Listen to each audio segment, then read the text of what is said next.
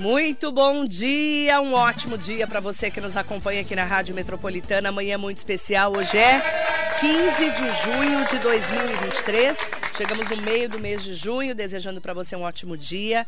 Fique com a gente aqui na Metropolitana, no Facebook, no Instagram, no YouTube. Entre lá pelo meu site, marilei.com.br e acompanhe a nossa entrevista hoje com a vice-prefeita, chamada carinhosamente de co-prefeita aqui em Mogi das Cruzes, Priscila Magami Keller, do Podemos. Ela trabalha, né, junto com o prefeito Caio Cunha, ao lado dele no mesmo partido, Podemos. E hoje a gente vai falar de vários assuntos, tá? Bom dia, prazer recebê-la. Bom dia, Mari. Mari para os íntimos, né, querida? Que bom estar tá aqui, viu? Eu acordo feliz de te ver, matar saudades, né? E bom dia para todos aí que nos assistem, que nos acompanham na internet. Estou bem feliz de estar tá aqui. Tem boas novidades. Vou começar falando sobre hoje a prefeitura vai realizar a entrega da reforma da Vila Dignidade em Brás Cubas, tá? O equipamento que acolhe pessoas idosas em situação de vulnerabilidade social foi reformado pela primeira vez desde a sua criação. E ao todo são 22 unidades habitacionais e as áreas de uso comum que serão entregues num evento lá às 14 horas com a participação do prefeito Caio Cunha e da vice-prefeita Priscila, que vai estar lá com ele. Essa Vila Dignidade que eu vi nascer em Mogi das Cruzes uhum. é uma maneira também de você trazer o acolhimento do idoso, não é? É, Maria, a gente tem falado muito e agora a gente está numa fase muito boa de entregas, né? Então, é claro, a gente tem um olhar aí muito, muito especial da, da educação para as crianças, né? Que você acaba atingindo todas as famílias, né? O, os jovens também que são muito aí, meu coração vibra por eles. E os nossos idosos, né? Nossa população está ficando com juventude acumulada, segundo Dona Conceição, né? Então a gente está acumulando a experiência, a juventude e um carinho, um acolhimento, um olhar muito especial para o idoso. Inclusive, só uma curiosidade de contar aqui, esses dias a gente estava com a nossa secretária de Políticas Públicas para as Mulheres, a Sonaira. A gente passou o dia com ela, foi incrível. E ela e começou gente, o dia aqui, né? Aqui, é, contigo, né? É. E fechou com a gente lá. E a gente estava na DDM, na Delegacia da Mulher, encontramos um estagiário de psicologia, Mari, 75 anos. Eu fiquei encantado, Danilo, né, Isa? O Danilo, o senhor Danilo, virou Danilo e ele contando com empolgação ele na atuação ali de estagiário, é a quarta graduação dele, me parece, e numa vitalidade, Mari, numa alegria. Eu fiz até um, um vídeo com ele, né? Porque assim, é exemplar. 75 anos, um estagiário de psicologia, quer dizer, que, que importante, né? E que, e que bacana estar tá nativo estudando. Ele estava muito vivo, ele estava muito lúcido, assim, ele, e ele deu uma aula ali para mim. Então é isso, olha só, né? Um, um, jovem com juventude acumulada em 75 anos e mega ativo, né? Com saúde, é. isso que é bacana, né, Mari? O bacana do, da Vila Dignidade é que são idosos que moram nas suas casas, Sim.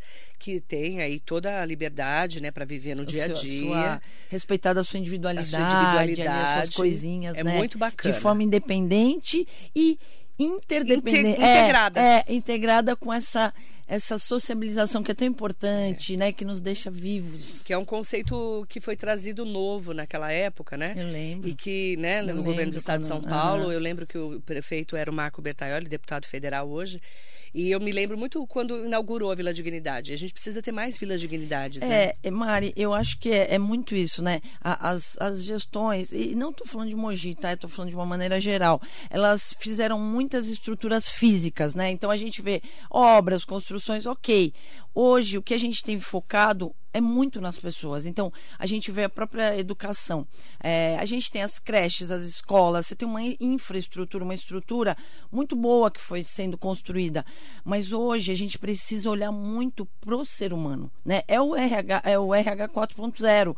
É, é é sair um pouco é, da estrutura, humanos, é né? parar um pouco. Não, não, não digo deixar de investir e cuidar, mas é agora é olhar para esse ser humano, né? É cuidar desse professor, cuidar desse idoso, trazer motivação. E aí a gente, inclusive esse final de semana eu fiz uma, uma formação sobre isso, é trazer o sentido, né? Que é a sua é, transcendência, autotranscendência, a que viemos? É uma coisa que eu sempre falei, que é o Ikigai, que é a sua razão de ser. Então, buscar, e aí a gente estudou muito logoterapia, o sentido para a vida. Né, o porquê que a gente está ali. Então, às vezes, a gente está com bens materiais, eu estou falando dessa estrutura, uma casa bacana, um carro bacana, você tem bens materiais, mas falta o sentido para a vida, que é o mais importante. A que viemos? Qual é a nossa missão? O que, que faz sentido para a gente e nos faz acordar todo dia seis, cinco e meia? Vibrando. Quatro. É, quatro, para um, deixar ela, ela linda assim, uhum. quatro da manhã. Então, é buscar esse sentido. E a gente tem trabalhado uma gestão que está buscando sentido. Ontem o prefeito Caio Cunha fez uma live com o Carlos Otaro, secretário de Habitação, falando muito sobre isso, sobre as regularizações fundiárias, né? E também a novidade da Secretaria de Habitação, que o Lotar é o secretário, o primeiro secretário dessa pasta. Primeira secretaria, quer Primeira dizer, vez, na nossa né? gestão a gente funda a secretaria tão importante, né, mãe? E ele estava falando sobre isso, né? Que há muito tempo é, se fala em regularização fundiária, as entregas dos títulos, da pessoa falar realmente essa casa é, é minha. É incrível. Né? É, é, a emoção a da pessoa né? de falar, não, eu paguei há 40 anos, anos há 30 anos a e não tenho. foi entregar a, o documento. Exato, Mari, que já, já tinham falecido os pais. É. Então, assim, entregamos para o né? filho. E ele falou: Olha, minha mãe, onde estiver, vai estar muito feliz. E ficou emocionado, enfim. Mas olha, anos que se passaram e essas pessoas não, não chegaram a pegar posse do seu é. imóvel. Que para nossa geração hoje as coisas né as novas gerações estão pensando de uma fo outra forma mas é, é, independente disso você ter um o lugar que própria. te acolha que te proteja é, Era um, é sempre foi básico, um sonho. Exatamente. Principalmente para as nossas gerações. Sim, né? né?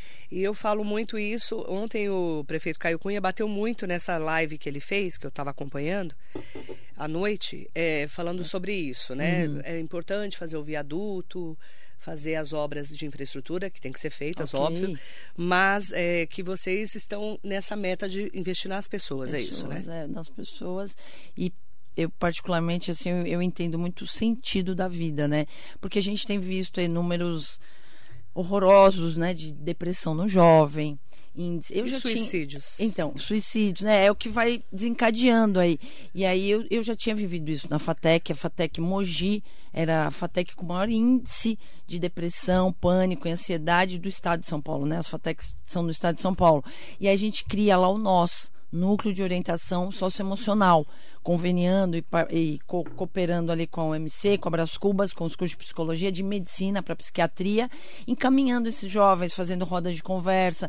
E a gente detectou, Mari, numa, num desenho na carteira de figuras assim, eles desenham muito bem, né? Eles são meninos ninjas que eu falo, né? A turminha ninja da Fatec, arminha na cabeça, é, uma, um bonequinho com uma bola de peso no fundo do mar. E quando eu vi aquilo, até tirei uma foto, a gente não consegue identificar quem é, porque só estava o desenho na carteira. Eu falei, Bruno, né, para o diretor da época também, Bruno, aqui tem um pedido de socorro a gente precisa fazer alguma coisa. E aí a gente começou com esse núcleo a ouvir a turma, encaminhar muitos parceiros da, da psicologia, muitos psicólogos particulares vindo nos ajudar. Então, assim, por que, Mari? Porque está faltando sentido para a vida. Né? Quando você olha o cenário de forma geral, principalmente numa conjuntura política, econômica, tão extremista, polarizada, uma coisa horrorosa que a gente precisa trabalhar essa moderação e é tão tá tão difícil. É, o jovem ele olha para tudo isso, ele fala: "Meu Deus, e eu?" Né? E eu sempre perguntei para o jovem: "Qual é o teu sonho?" Sou professor de empreendedorismo, não tem como você empreender sem sonhar. E ele fala: "Eu não tenho sonho". A maioria não tinha sonhos e grande parte que tinha sonhos, eu quero ir embora do país. Eu quero ir para o Canadá. Eu quero ir para os Estados Unidos. E eu falei, meu Deus, e quem vai ficar nesse país tão maravilhoso quando você fala, né, em termos de terra, em termos de, de país grande, com tudo que se planta dá, uma riqueza absurda? Quem vai ficar? Ah, não sei quem vai ficar. E eu perguntei para eles o que, que faria você ficar nesse país. Ah, líderes de uma política que eu confiasse. E foi aí que eu despertei para me candidatar, Mari. É, essa você não vê perspectivas, né?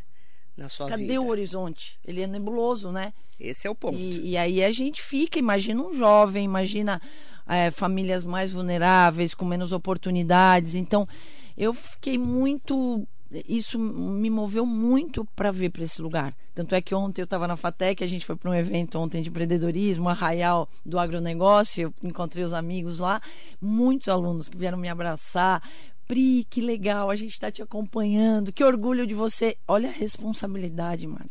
Então é isso que eu quero, é, é, é orgulhar os nossos alunos, os nossos cidadãos mogianos, nossa família, dentro desse lugar que, por essência, é lindo, que é a política que olha para todos, indistintamente. É essa política que eu quero fazer. Dois anos e meio que você é vice-prefeita, né? Você nunca tinha sido política, uhum. ao lado aí do prefeito Caio Cunha. Como é que é a análise que você faz hoje do seu papel como vice-prefeita? Mari, é, a, a, a, grande ideia, e lá no convite, como né, muitos já sabem da história, quando ele me convida, eu falei que ele teria dois prefeitos, porque eu sou um pouco elétrica. A gente tem um perfil meio parecidinho, a gente é meio elétrica, né, Mari?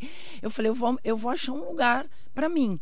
Eu vou ressignificar esse papel de vice-prefeito como eu entrei. Que muito... não é ser só de enfeite. Exato, e não é um cargo de expectativa. Ele, na teoria, ele é, mas não é possível. Com uma cidade desse tamanho, com tantos problemas, com tantas questões, é impossível que você fique na expectativa da falta do prefeito. Não existe isso.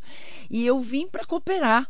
Eu não vim para competir, eu não vim para tirar o lugar de ninguém, mas eu vim para fazer uma versão bacana de um vice-prefeito, para que as pessoas também, e aí a gente cobra muito do governante, muito do líder, elas também ressignifiquem os seus papéis na sociedade. Então, que enxerguem um vice-prefeito que é um cara que tem que trabalhar também, que é um cara que também tem lá o salário, que é um cara, e a gente não vai entrar no mérito aqui se é muito ou pouco, enfim, não é, esse, não é essa questão, mas de que precisa atuar e de que tem papel, né, Mari? Hoje um chefe de, de governo, seja o presidente ou até o prefeito, governador, ele acumula papéis, né? Então ele é chefe de Estado, que deveria ser um cargo suprapartidário, um cargo de representante das nações, da nação, um cargo que zela pela ordem, pela paz Então ele é um chefe de Estado, ele é um chefe de governo que é antagônico ao chefe de Estado. Ele é partidário, ele traz um plano de governo do partido, ele vai fazer os arranjos políticos, é, ele, ele traz um, um lado, ele é parcial. Né? Enquanto chefe de Estado é, deve, tem que ser imparcial. Então você já vê cargos exercidos pela mesma pessoa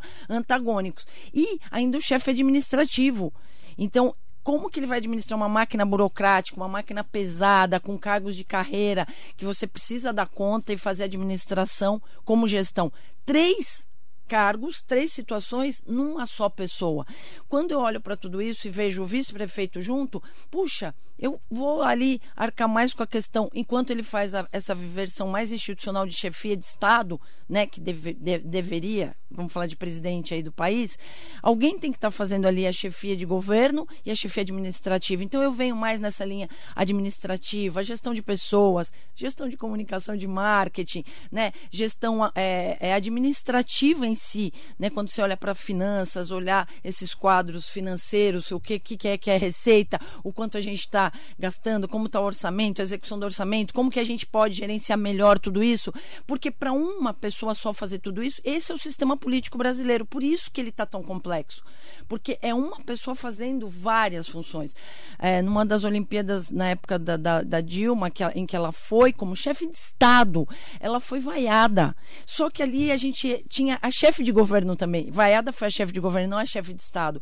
É muito triste para um país você ter a própria população vaiando o seu chefe de Estado. É muito triste, tanto que saiu em jornais do mundo inteiro. É, porque estavam vaiando. País, né? É, mas estavam vaiando a chefe a de governo, que é a mesma pessoa, num, numa contradição. Né? Então é muito difícil esse nosso sistema dar certo nessa condição. Qual que é a sua análise sobre a sua gestão com o prefeito Caio Cunha? É. Vocês estão conseguindo mostrar a que vieram? Então, eu, eu acredito que passada a pior fase que talvez a gente tenha vivido em nossas vidas, não foi nem na gestão nem na política, mas a pandemia, né, como uma coisa terrível, que deveria ter deixado ensinamentos, aprendizados, e eu acho que muita gente não entendeu que a gente precisa viver mais na abundância, menos na escassez, mais na cooperação. Mas ok, a gente passou a pandemia e a gente começa a dar conta da máquina, Mari, mas numa forma muito mais profunda. Eu já te falei aqui, a gente cuidando da gestão de pessoas, a gente cuidando da gestão da tecnologia da prefeitura. A prefeitura estava na década de 70, quando você fala de, de recursos humanos. Né? Você tinha um DP. Hoje a gente caminhou para um, um um RH querendo entrar numa gestão de pessoas, quando você trabalha reconhecimento dos servidores, pesquisa de clima organizacional, entender ali como eles se sentem, escutativa, coisas que você não tinha. E muitas prefeituras ainda não têm, mas a nossa especialmente, eles estavam bem machucados, né? Servidores assim que sempre, é, acho que como a gente está falando, a mistura da política com a máquina administrativa, que são coisas muito distintas, né? Então a gente trabalhou a gestão de pessoas, trabalhando a tecnologia. Hoje, Mari, um processo na prefeitura ele é muito mais rápido, ele é muito mais transparente. Então a gente traz uma secretaria de transparência e dados para trabalhar dados, evidências, para tomar decisão mais assertiva, né? Isso é muito importante. E aí, isso é difícil de entender. Lembra que você me perguntou, Pri, será que a população está entendendo? Para quê? Para que agora passados dois anos e meio, quase indo para o terceiro, né, três quartos da, da gestão, a gente comece a entregar de forma mais efetiva. Né? Hoje a gente tem, a gente vai falar um pouquinho disso que eu quero te contar, alertas da primeira infância. Quando você cruza dados de assistência social, dados de saúde, dados de educação, dados de cultura, esporte, lazer, enfim, para que pisque uma luz vermelha para aquela criancinha de oito aninhos, de seis aninhos, ou mais ainda, né, de três aninhos, que se chama Marilei, mas que tem um sinalizador de, de dados que ela está evadindo, que ela está frequentando muito a UBS ou a UPA, que ela está. E aí a gente vai ter que olhar para ela diferente, criar uma política integrada para cuidar dessa primeira infância de forma integrada. Antes de entrar nesse assunto, que a gente tem uma novidade para contar da Priscila, da vice-prefeita, chamada carinhosamente de co-prefeita. Manda bom dia para o Fábio Bezerril. Oh, bom dia. Beijo, Murilo Mick está aqui. Murilo, bom Murilo, dia. Bom dia. É, bom dia, senhora co-prefeita, Marilei. Co-prefeita, seu exemplo de administradora é um exemplo que nos impulsiona a buscar construir uma cidade melhor. Oh, que lindo. Ah, manda bom dia para o Golias via YouTube. Bom dia, Golias. Golias, bom dia. Bom dia para a vice-prefeita. Uma pergunta para ela. Vai sair como vereadora? Quem ela acredita que virá forte como prefeito para concorrer com o atual, que é o Caio Cunha? Segundo ele, o prefeito está com medo, segundo ele. ah, a gente tem ainda uma caminhada, né? Eu vejo que tem um ano e meio aí, tem muita coisa para ser entregue, muita coisa para acontecer. Os cenários vão mudar. A gente vê especulações aí políticas, né? A gente assiste. É, é difícil opinar quem virá, né? Quem desempenhar o melhor papel, quem oferecer aí bons feitos, boas realizações para a cidade, quem entender que a gente vive uma nova era, Mari, pós-pandemia, as coisas mudaram. Por mais que você tenha experiência política e a gente vê caras aí bacanas, né, que têm uma experiência política, o cenário mudou. A vida mudou, as pessoas mudaram. Então é, é muito importante fazer essa leitura para fazer uma gestão ressignificada, é, renovada e que realmente a pessoa sinta a política. Eu, eu, eu penso muito isso, né? As pessoas têm que sentir o que muda e o que melhora na vida delas e como isso vai ser feito. Eu acho que é um novo momento, um novo cenário, uma conjuntura nova que muita coisa vai acontecer.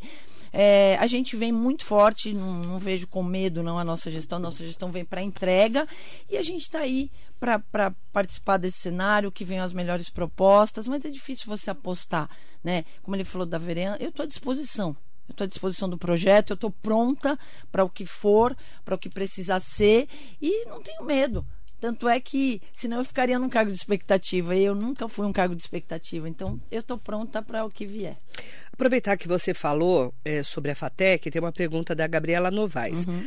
Bom dia, a Pri continua na FATEC. Quais são os cursos disponíveis lá hoje e como ela vê essa movimentação da paralisação por causa dos cursos técnicos?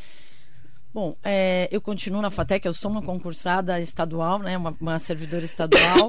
Você está é, afastada, né? Eu estou afastada por conta do mandato, né? Aí a gente não consegue. Mas você é estadual, você é sou, é concursada. Sou concursada, né? As cadeiras lá de endomarketing, marketing, empreendedorismo são minhas. Então eu eu estou sempre ligada nesse movimento, né? Tenho muita proximidade com o Bruno, com os professores, coordenadores de lá. É, a gente, lá são quatro cursos né, presenciais. Então, nós temos RH, que eu fui coordenadora, a gente tem é, a logística, o agronegócio e análise e desenvolvimento de sistemas. Cursos excepcionais, assim, que a gente recomenda muito, né? E tem um curso de gestão empresarial, que é um curso à distância, que também é um campeão lá de, de, de alunos, que também tem uma gestão bacana, e que são cursos que oferecem inglês, os seis semestres, espanhol nos dois semestres, estatística, você tem. É, são, é um tecnólogo, ao invés de dois anos, né, carga mínima, ele tem três anos. Então é uma formação densa, uma formação profunda, importante. É, até vou destacar, na época em que eu estava gerenciando o RH, a gente criou a, o núcleo de prática, Mari, porque os cursos, muitos deles são de manhã. O aluno ele não tem muitas vezes possibilidade de estagiar quando a empresa flexibiliza para tarde, mas senão ele não, ele não entra no mercado. Né? E aí a gente criou um núcleo de prática. Para quê, Mari? Para que ele pudesse praticar ainda na faculdade, interagindo com o mercado. Como? Eles faziam processos seletivos, fizemos para Gerdau, treinamento e desenvolvimento para o Sim Comércio, comércio inteiro de Mogi, a gente fez treinamento e desenvolvimento, a gente fez pesquisa de clima organizacional para a prefeitura. Então, qual que sempre foi a minha proposta? A faculdade, a escola, a universidade não são ilhas. Elas estão dentro de um contexto social, elas estão dentro de uma cidade, de uma comunidade, elas precisam interagir. Elas precisam que a, que a comunidade compre elas, que a comunidade entenda a importância delas. Então, eu sempre fiz essa interação, né? A gestão que interage com a comunidade. Esse foi o núcleo de prática e na época da Bras Cubas eu criei a agência experimental, claro que numa versão é, anos 2000 e pouco, porque já tinha tido prática e tal, mas a gente cria de novo uma agência experimental de comunicação integrada. Eu coordenei nove cursos, a gente geriu nove cursos ao mesmo tempo: desenho de animação, jornalismo, web design, rádio e TV, comunicação institucional, publicidade e propaganda, marketing e por aí foi. Chegamos a nove cursos e a gente fazia o quê? Atendia comunicação integrada de entidades do terceiro setor. Santa Casa, Tradef, Unai, Fundação MGI e um monte, futebol de salão de, de Mogi, e fazia comunicação para essas entidades que não tinham condições de pagar uma agência de publicidade, interagindo com a comunidade. Então, para quê? Para que a, a, comunidade visse o valor do estudo, o valor da, da, instituição, da universidade, da escola. E tem muito a ver com o projeto que eu vou te contar hoje. É a universidade participando disso. E o ensino técnico profissionalizante, Mari, ele é de extrema importância. Como é que você está vendo essa paralisação dentro da ETEC, da FATEC, em relação à mudança do ensino é, técnico em relação ao governo do estado. Então, é muito importante, né, Mari, ter, até eu estou meio que orientando uma tese, uma dissertação de mestrado sobre ensino profissionalizante, né? É, não, a gente não tem como parar esse tipo de, de formação. É, eu mesmo, eu fiz técnica em contabilidade, eu sou uma técnica em contabilidade, e eu comecei a trabalhar com 15 anos, na época podia, né? Eu tenho carteira assinada desde os 15 anos. É fundamental você criar uma profissão é, nessa fase. E, e, e, mais do que isso, eu trazer um pouquinho o PEI, né, o, o ensino integral do Estado, é, que promove trabalhar o projeto de vida né? Eu, eu até tenho conversado bastante com as dirigentes, até agora a gente está se aproximando do novo dirigente do Estado, porque a gente entende a educação mogiana, não importa se ela é municipal, particular, se ela é superior ou se ela é estadual, ela é mogiana, ela é nossa.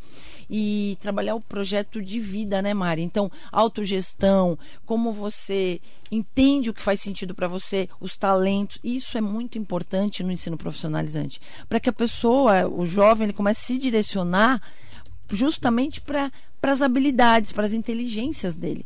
E tem tudo a ver, Mari, com o que a gente vai falar aqui, que isso começa na infância o olhar atento do professor para os talentos e as habilidades das crianças. Algumas não são as melhores alunas em matemática, mas mandam muito bem no esporte, mas mandam muito bem na comunicação, mas apresentam bonitinho ali o trabalho. E aí, quando você coloca ela, elas em outros ambientes que não só a sala de aula, você consegue detectar essas habilidades logo cedo. Claro que não é definitivo, não é porque você apresentou bem o trabalho que você vai ser a nossa principal radialista da cidade. Mas tem uma veia, tem um talento ali a ser explorado, a ser descoberto. Liderança, criatividade, resolução de problemas, mais é, é, habilidade na tecnologia. Isso é educação e educação profissionalizante. Então, precisa dar um passo para trás só para não entrar no te tecnicismo, mas também para as habilidades mais comportamentais, sociais, socioemocionais, porque são elas que definem o nosso futuro no mercado.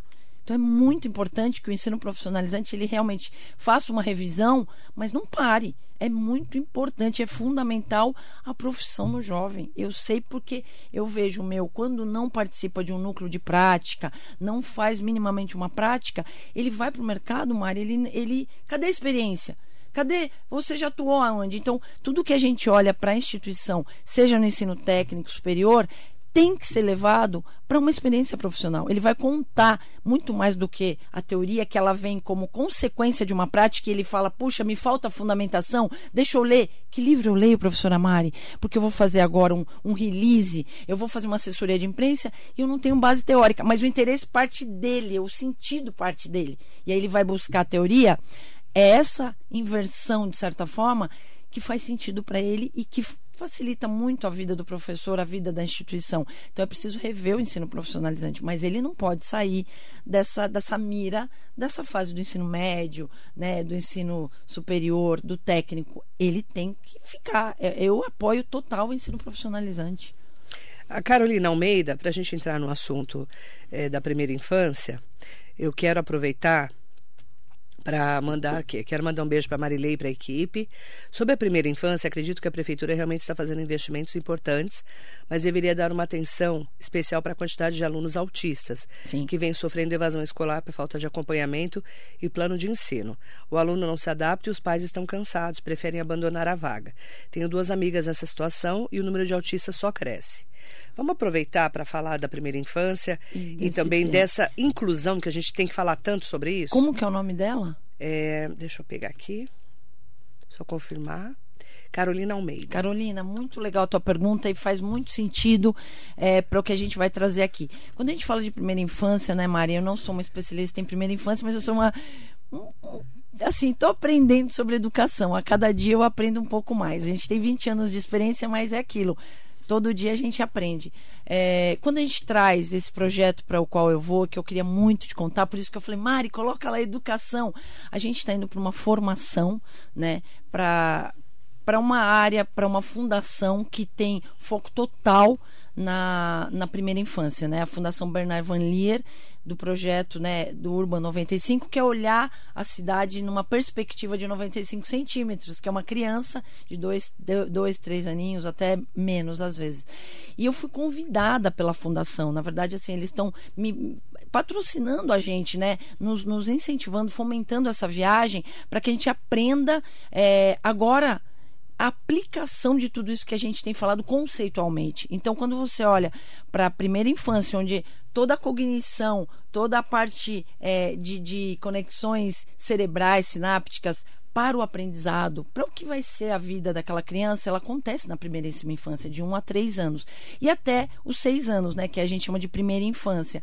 É, é ali que a, a, mágica acontece. Então a gente precisa investir forte nesse momento e a gente está indo para uma formação muito específica. O que eu gosto da seriedade disso é que eles vão tratar de espaços para além da sala de aula, Mari. Então a gente está falando de backyards, é, green and blue. Os pátios verdes e azuis. Quando você sai da sala de aula, o desemparelhamento, que a gente chama muito aqui, estudar onde você estiver e ressignificar os pátios, ressignificar o contato com a natureza, ressignificar o meio ambiente com estrutura. Né? Você precisa ter lá um, um, parque ao ar livre dentro da escola, que a gente fala o pátio, mas com estrutura. Então, com os parques naturalizados, com a, a, os materiais que você pode tirar da própria natureza, e a gente tem feito isso de uma forma muito bacana, que foi, foram algumas inaugurações que a gente já fez, Jardim Planalto, Jundiapeba e por aí vai, para que a criança, inclusive com custo muito mais baixo, né, e de uma forma muito mais sustentável, ela entenda o aprendizado no contato com a natureza. Ontem eu, eu, fiz uma live com uma especialista nisso, que foi a Kate Luana, uma professora que, graças a Deus, é nossa, está numa creche, ela tem aplicado isso, ela está fazendo mestrado em, em biologia pedagógica, né, para primeira infância, e ela comentou, Mari, tirar o sapatinho e pisar na grama, pisar na terra, pisar no no chão, né? Quando você pega, é, trabalha com areia, trabalha com, com, a natureza, ali, com as árvores, o poder de estar tá ao ar livre. Quem toma sol, ela falou, quem toma sol é triste. Não. Então você muda todo o ambiente de aprendizagem, você abre, na verdade, o teu coração para aprender, né? E isso tem tudo a ver com inclusão. Mari, a gente tem algumas experiências com, com as crianças né, que têm o espectro autista e que tem outras questões aí que a gente sabe que a gente está vivendo isso muito forte, tanto que agora o foco está no pró-escolar, na EMESP, na, nessa educação, a clínica escola, que você sabe, é, quando a gente coloca todos eles nesses ambientes, ele interage de uma forma tão natural, tão inclusiva, que vo... e aí, e aí eu, eu vivi isso numa roda de conversa que a gente fez com o professor José Pacheco, no, acho que no final do ano, no, no começo do ano passado, e uma criança com espectro autista pegou o um microfone numa roda. A gente tinha seis outras secretarias de cidades que vieram beber um pouco da nossa fonte, e, e ele fez uma fala e a mãe começou a chorar porque ela falou: ele nunca falaria nesse público, mas por conta de todo esse, esse exercício que vocês têm feito com eles, do desemparedamento, de outros ambientes, de, de aproveitar a escola como um todo, ele ele mudou a forma de agir. Então é isso que a Carol tá, que a Carolina está trazendo aí para nós. Essa inclusão nessas novas formas de educar e de aprender, elas precisam ser colocadas em prática porque é isso que vai fazer a inclusão. É claro que você pode ter, você vai ter ali a professora auxiliar, você tem toda a estrutura, mas se a gente não fizer é, essa inclusão natural em outros ambientes, ela não vai acontecer ela vai ser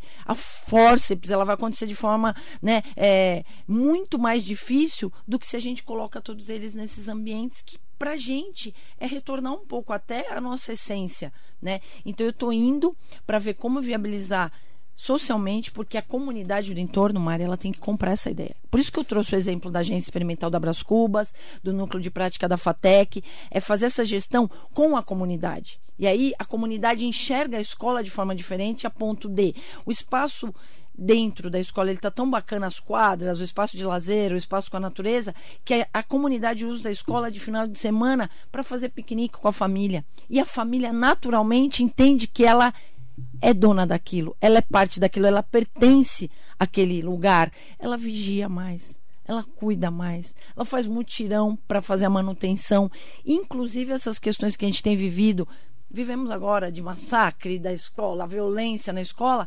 você vai minimizar demais. Porque não adianta a gente colocar uma viatura a cada metro da escola. Se a escola é muito grande, você põe a viatura aqui, a coisa está acontecendo do outro lado. Você precisaria estar tá numa coisa insana de, de que foi, foram as, as, manifestações que a gente viu agora. Quero uma um policial em cada porta de escola, detector de metal. Mari, a coisa está muito mais profunda. Isso é a ponta de um iceberg. A gente está vivendo um extremismo exemplificado pela liderança de um país. Né? E você ensina com teu exemplo. Então, como que você pode querer que a população fique moderada, se respeite, se, se interaja bem, se você está pregando a guerra lá em cima? Né? E isso é muito papel do professor. Então, amanhã, a vice-prefeita, a co-prefeita Priscila Magami Keller embarca para a Holanda né? Vai lá para a Europa. Roterdã, que é o centro da primeira infância ali no estudo. Para né? fazer um curso, é isso? É, a gente vai fazer uma formação. Formação. Para trazer o planejamento prático de como viabilizar tudo isso de forma social, financeira, jurídica, né? Em todos os termos. E o que, que eu fiz, Maria? Eu estou há dois meses pegando, estudando as nossas escolas. Então eu peguei já cinco ou seis cases que eu vou levar.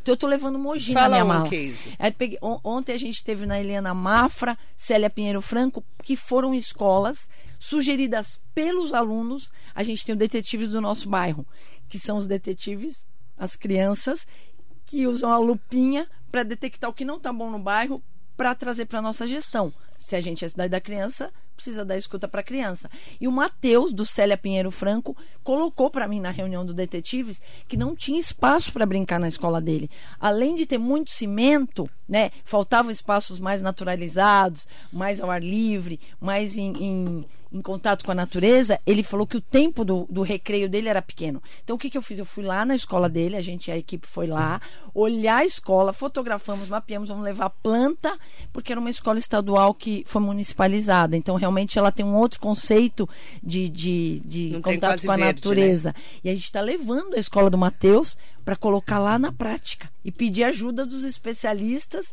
para nos ajudar como resolver aí o problema do Mateus. Então você vai ficar uma semana mais ou menos vai lá. ficar mais ou menos uma semana, né? Vai dar oito dias para é, levando o Mogi na mala, que eu fiz muita questão disso. Eu quis levar e a gente está levando seis cases, aí seis escolas.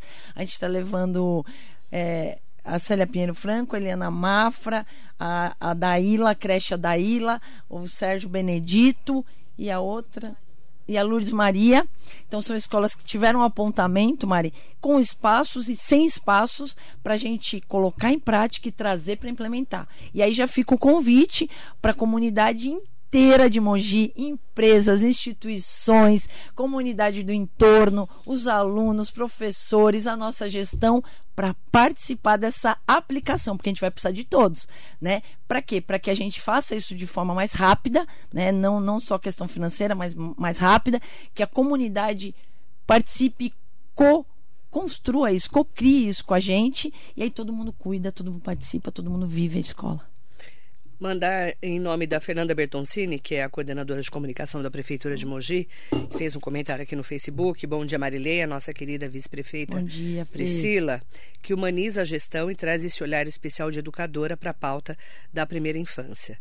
A gente fala muito isso, né, Fernanda? Você que chegou depois que a Priscila foi eleita como vice-prefeita, a, a Priscila é a primeira mulher num cargo executivo de Mogi em quase mais de 400 e quase 500 anos de história, 460 é. e poucos anos de é, história. É, é, então, esse olhar assim também da mulher, da educadora é diferenciado, né? É, eu falo, né, Mari, que a gente a gente não tá para para concorrer, para competir, a gente está para se complementar, né? Então, é, ontem mesmo eu comentei, o homem é mais objetivo, né? Ele talvez mais pragmático, ele tenha essas questões assim mais diretas. A gente tem um olhar 360. O homem isso é comprovado, é. né? Desde a pré-história, quando o homem ia para caça, ele olhava é. para caça. A mulher olha para o todo. Eu falo, mande o homem buscar alguma coisa na geladeira. É isso mesmo. Possivelmente ele não vai encontrar, mas a gente vai encontrar porque a gente tem esse olhar 360. Então é olhar para os detalhes, é olhar para essa gestão das pessoas, né? E, e, a gestão como um todo, ela é 360, né? Quando a gente fala de gestão, a gente está falando de vários aspectos. E aí eu acho que a gente se complementa, né? Quando a gente vem com esses olhares, quando a gente vem com essa essa, essa forma de, de fazer. E eu sou muito. Como eu tenho treinado muito atenção plena, de verdade, Maria, cada dia nessa gestão, todos os nossos passos, todas as nossas palavras, todos os nossos gestos, eles têm um efeito na sociedade. Eles têm um efeito nas pessoas. Então a gente precisa se vigiar a todo momento. O que eu falo aqui, como eu olho para você, a forma como eu te abraço, tudo isso faz diferença e as pessoas percebem. Então, atenção aos detalhes, né? Isso foi uma coisa que eu sempre estudei em marketing, que eu amo, é, faz toda a diferença. Mas numa gestão, então, é incrível, porque é em escala o efeito disso. Isso, é, isso, no mínimo, vai afetar 500 mil pessoas. Então, eu tenho trabalhado muito atenção plena. Então, eu estou num lugar, eu estou olhando para quem está, eu estou olhando para quem falou, eu estou olhando para quem comentou, eu estou olhando para aquele que fez uma cara estranha, eu estou olhando para tudo. E essa visão 360 que eu entendo que a gente precisa trazer para o município, para o governo, para o país e, e olhar para tudo e delegar. Eu tenho que ter time. Né? Então, se eu olhei para alguma questão não tá bacana, eu grito, Isa, olha para aquilo para mim, olha, a, a secretaria tal, cuida disso para mim. Então, assim, é uma antena constantemente ligada e fazendo gestão. Isso é muito a mulher, né, Mari? Isso é muito da mulher. Mulher e mãe, né? Mãe, a mãe, então é assim, tá andando aqui, o, peixe, o olho tá no peixe no gato, mas é. você já sabe que vai bater a cabeça ali, você já é. pega no ar, né? E claro, com a ajuda aí do pai, com a ajuda do, dos meninos aí que nos auxiliam muito. Tem um menino né? aqui, ó, Gabriel é. Bachanelli, ah, chefe de gabinete, gabinete né? Gabinete, Gabi, um beijo. É, bom dia, Pri, menino. nossa querida, forte e carismática co-prefeita. Uma honra servir a cidade ao seu lado, orgulho de ser liderado por você. Obrigada, Gabi. Você bom também é dia. é nosso querido aí que nossa, tem trabalhado muito. Mandar bom dia também para o Walter Cegonha, para várias um pessoas estão aqui. O Café, Ricardo Café está aqui com a gente. É, lembrando, né? Falando, a gente estava falando da Vila Dignidade.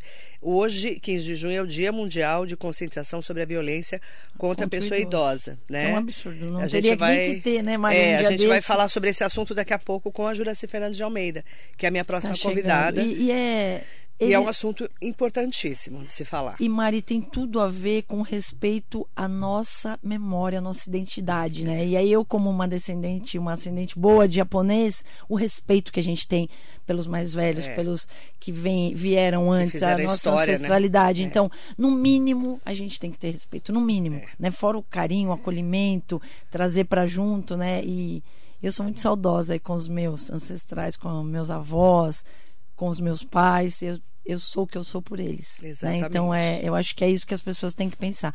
E Mari, só voltando com esse movimento, com essa questão das mulheres, a gente cria um movimento que se chama Mulheres e Valores, que você né, viu ah, o nascimento disso aí no comecinho do ano é, e que para mim faz todo sentido a gente poder também encorajar essas mulheres, trazê-las para capacitar, para formar e, e, não só tecnicamente, tá? Para aquelas que querem a política, eu não nego que é um projeto, é um, é um movimento político na essência, mas também pelas habilidades socioemocionais. A resiliência, a inteligência emocional, a criatividade, a liderança. Porque quantas vezes a gente não quer desistir, Mari? Mas a gente fala, não, opa, tem uma causa maior. Né? Vamos olhar para a fraternidade, para além da solidariedade, tá? A gente se tratar como irmãos, a gente ser corresponsável um pelos outros, né? Então, trazer essas habilidades aí para essas mulheres nesse movimento que eu tenho feito com elas também. Mandar bom dia também para o Caio Luz, que é o novo secretário de Mobilidade Caio Urbana. Foi meu aluno. Foi seu aluno? aluno de, de comunicação Você tá velho ou ele tá velho? Ele é muito precoce, esse menino. Não é que eu tô velho, ele é muito precoce, mas ele foi aluno. Foi seu aluno? Foi Nossa, aluno. ele não tem nem cabelo mais. É, esse menino, olha, ele tá Tô pasma. É, ele tá precisando aí dar, dar uma, uma respirada, né, Caio? Porque ele viveu, né, na prefeitura de São Paulo. De, perdeu o cabelo lá, imagina com certeza. como foi ali a... a mas ele menino, foi seu aluno. É, foi meu aluno, Caio Luz, e que eu legal. fiquei assim, muito feliz e orgulhosa, né? A Cris Aires também está aqui com Cris, a gente. Um grande beijo. Vocês nos inspiram. Cristiane Aires, bom dia, beijo, Cris. Cris. Você também, Cris. A Nenê está aqui com a gente, Nenê, a Rosângela Cunha. A Nenê eu visitei por muitos anos. Ela falou que, é. ó, uma pessoa incrível desde a época que trabalhava na área farmacêutica. Isso. Estou aqui em reunião com o caminhão que te mandou. Ah, o caminhão. Beijo, caminhão. É um amigão nosso também. Ela está aqui, ó. Um forte abraço. Você conhece ela há muitos anos. Para quem não sabe a história da Priscila, e eu quero até aproveitar para, né, ela era representante de uma farma, farmacêutica, né? farmacêutica. Indústria farmacêutica. Smith Klein Beachan, que virou GlaxoSmithKline, fiquei por 10 anos na indústria e visitei todos os médicos da nossa região. Então, e a Nenê, é, a nenê pediatra a maravilhosa. Nenê sempre foi essa Nenê. Sempre foi, é, né? É, carinha de nenê, jeitinho é, doce. Gente é boa, é né? Maravilhosa. Era a última visita do dia porque eu queria acabar o dia bem. É. Eu ia visitar a nenê. Com nenhum médico jegue, né? É. Apesar, Mari, que eles sempre foram tão queridos é, comigo. Né? Não, os, os, que é. eu conheço também são ótimos. Flávio Ferreira Matos está aqui com a gente da Santa Casa. Bom dia. É, que bom. Mandando um parabéns para você pra pelos, nós, pelos projetos envolvidos na gestão. Vamos juntos. Aproveitar também para falar da Maria Inês Soares Costa Neves, a Priscila está certíssima. Em educação, as práticas fora de sala de aula são importantes. Me apaixonei por educação ambiental quando um aluno me, que não aprendia cores e na horta escolar ressignificou o seu aprendizado. É isso. Você traz ele para esse ambiente, Mari. Você aprende todas e as o disciplinas. Verde, né, Marinês? Aquela coisa é, da flor, da é árvore, é da grama. E, e Mari, você conta, você conta uma história em volta de uma árvore. Você dá aula de geografia, de história, de nutrição, é. de português, de matemática, você dá aula de, de biologia, você dá aula de é. tudo ali. É, é, é, é o, o ressignificar é mesmo, né? É o professor estar seguro para isso. É o professor estar tá pleno, é o que eu sempre falei. Né? E eu dava aula embaixo da Moreira da Fatec. Aula de endomarketing, tá? Você vai falar, Pri, aula de empreendedorismo. Mas a gente dava aula. Porque só de sair a vibe deles mudava. Muda. Pri, vamos. E aí a atenção deles muda. aberto é, outra coisa. Mundo. E é isso que a gente vai buscar lá. Verdade. Devanir Barbosa, para de ser fofoqueiro, Devanir. Devanir. Marilei, vocês são amigas desde jovens, desde crianças. É. Conta pra nós se anos. vocês eram namoradeiras no passado. Pior que não, Devanir. A, a, coisa... a gente era retardada. A gente não era tão diferente. A gente não era né, retardada. Mari? O que, que a gente queria? O mundo era diferente, né? Brincar e tem a ver com isso, viu, Mari, que a gente vai lá. O brincar. Quando o Matheus fala, tenho cinco minutos de intervalo. Cadê o brincar? O brincar, que a gente brincava com caixa. Mari, a gente fazia teatro na garagem. Laje, casinha de rua. No morro da, cê, do Você brincou de casinha de rua? Claro. Desenhávamos casinha de rua na rua, com o tijolo no asfalto. A gente ali já estava praticando arquitetura, Mari. É. Plantas baixas. Lembra? Uma ia na casa da outra. Polícia e ladrão. É. Rouba bandeira. Quem brincou de rouba bandeira? Quanta Taco. coisa. A minha mãe dirigiu uma peça de teatro pra gente, chamava Os Retirantes. E aí toda a galera da rua ia fazer o teatro e a gente encenava na garagem. Pô, Era muito incrível. Um e beijo que pra sua mãe, linda. Mano, ela deve estar tá lá ouvindo beijo, a gente, né, mãe? Linda. E ela, e Marisso trouxe a imaginação pra gente no último grau. que, que é o que você tem falado muito de primeira infância, né? Hoje as crianças estão tão no mundo tecnológico. E tão fechadas. Que no... parece que não brincam mais. Não, não, dá tempo. Porque ela tem agenda, ela tá na tela, ela tem, ela tem sala de aula. Não pode ela... sair na rua. Percebe? Então, é o que, que a gente está né? fazendo né? com a nossa infância? É, é resgatar isso é. urgentemente. É verdade. Né? É, eu quero falar que o Giovanni Mendes está aqui com a gente. Bom dia. Bom dia, Giovanni. Não dá mais tempo da gente falar de outros projetos, mas o que eu quero é, primeiro, né, mandar bom dia para todas e todos que estão com a gente e dizer é, que é, amanhã a Pri então embarca para a Holanda, vai ficar mais ou menos uma semana lá, fazendo todo esse trabalho e depois você traz para a gente Trago o resultado. Tudo, tudo. Inclusive, assim, eu já me comprometi com as escolas, então nós vamos sentar para reuniões de trabalho para começar a colocar isso em prática. Isso é um compromisso que eu assumo comigo, sabe, Mari?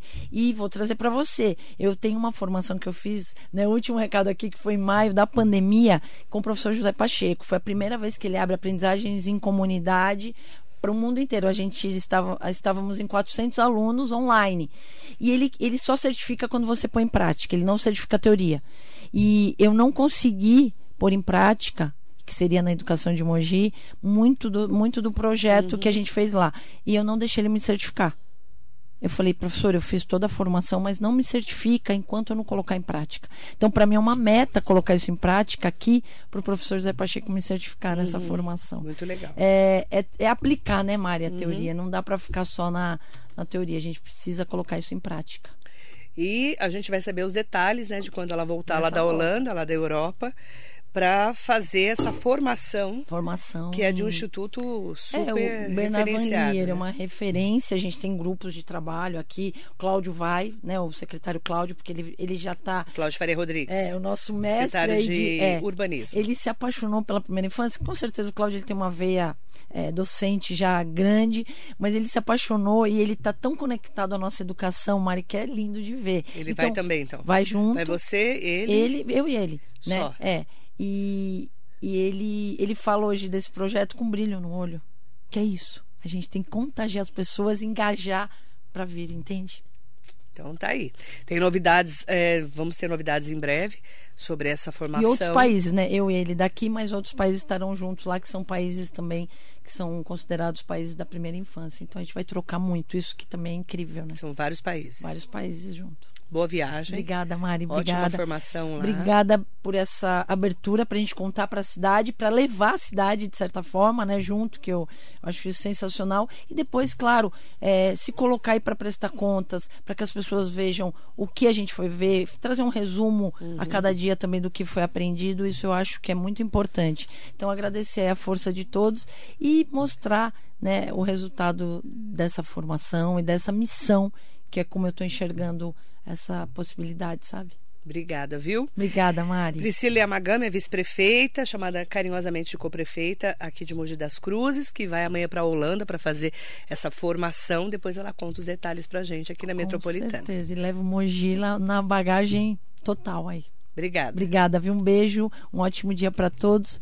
Fiquem com Deus. Obrigada e bom dia.